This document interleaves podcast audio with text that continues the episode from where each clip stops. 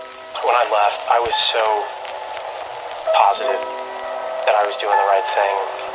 But now I've been gone so long, Eric, Uh, things are a lot different now. it's just, I don't know, I thought about you like every day.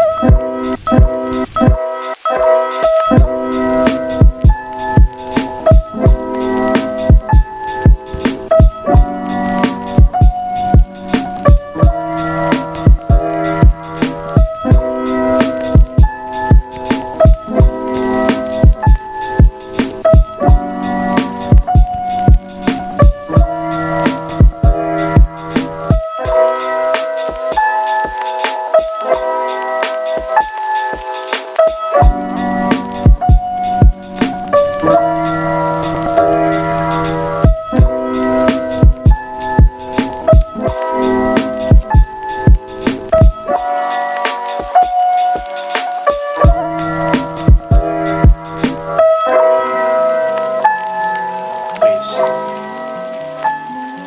Please forgive me. 이상 그댈 사랑많이 한다